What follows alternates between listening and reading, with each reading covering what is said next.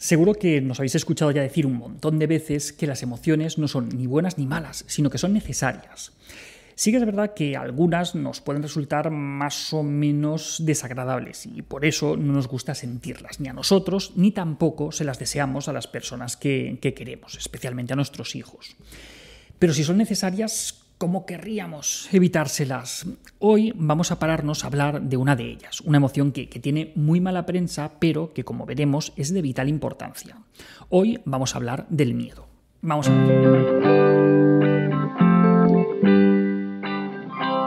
Ya explicábamos en, en, otro vídeo hace poco la función protectora que tiene el miedo. Y es que es fácil comprender que el miedo evita que hagamos tonterías que puedan poner nuestra vida en riesgo. Hay personas con más y con menos miedo, por lo que hay personas que asumirán más y menos riesgos.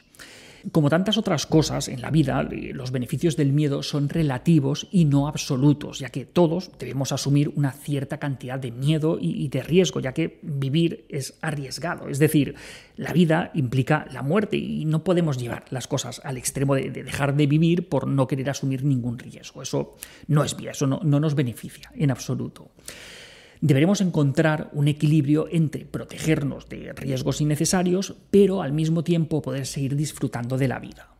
Además, este criterio eh, se deberá ir ajustando a las circunstancias cambiantes que nos rodean. Esto eh, lo sabe bien quien debe tomar medidas especiales de seguridad o, de higiene en su trabajo, como un cirujano que, tiene que ser tremendamente escrupuloso con la limpieza cuando se dispone a operar a un paciente, pero no necesita ese grado de pulcritud cuando juega a las construcciones con su hijo en la alfombra de su casa.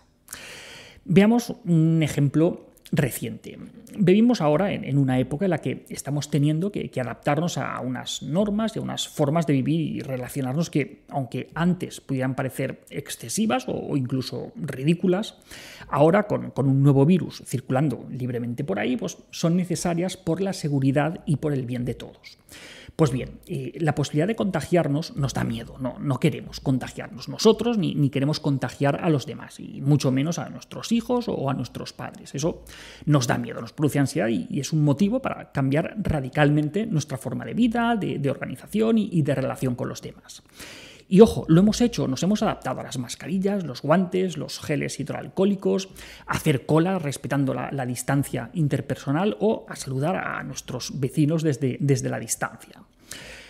Cada vez que nos exponemos a una situación de riesgo, como pueda ser el momento de, ir a comprar en tiempos de, pandemia o, cuando los sanitarios tienen que atender a un paciente enfermo por, por COVID, por poner un ejemplo más, más evidente, nos ponemos en tensión porque sabemos que ahí hay un peligro y tenemos que estar atentos para no meter la pata y acabar contagiados. Sin ese miedo en el cuerpo andaríamos con el piloto automático puesto y sería más probable que nos lleváramos la mano a la cara o que nos rascáramos un ojo.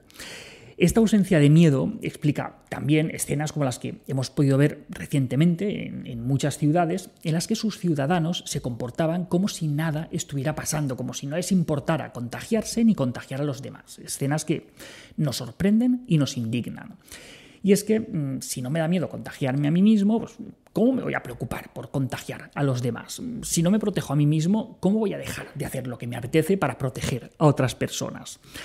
Así, el miedo no solo nos protege a nosotros mismos, sino que nos ayuda a proteger también a otras personas. De forma similar, el, miedo que siente una madre por la salud es lo que le impulsa a recomendarle a su hijo cuando sale de casa que se ponga una rebequita por si refresca. Si la madre no pensara que fuera puede hacer frío y que ese frío le puede hacer daño a su hijo, pues, pues, no se lo diría. Y si no sintiera ese miedo o esa ansiedad por la salud, pues tampoco tendría sentido insistirle tanto en que el niño coja la chaqueta. Al final es la empatía de la madre con el hijo la que le lleva a pensar en la chaqueta. Un ejemplo extremo de, falta de empatía sería la psicopatía. Por ejemplo, pues, se sabe que una característica de, estas personas es su ausencia de empatía. No son capaces de ponerse en el lugar del otro, especialmente a, nivel emocional parece que, como si no les importaran los sentimientos de, los demás. Y esto podría deberse a un funcionamiento anómalo de, su cerebro, un funcionamiento anómalo neurológico, en concreto de, la amígdala, una pequeña zona del sistema límbico que es la responsable de la respuesta del miedo. En un experimento se, vio que al recibir una pequeña descarga eléctrica, los psicópatas no mostraban los síntomas de miedo normales que las personas normales experimentan cuando, cuando sufren dolor.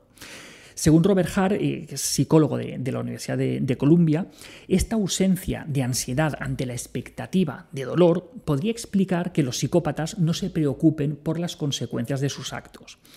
Y esta incapacidad de, experimentar el miedo explicaría también la ausencia de empatía o de compasión hacia el dolor y el miedo de sus víctimas.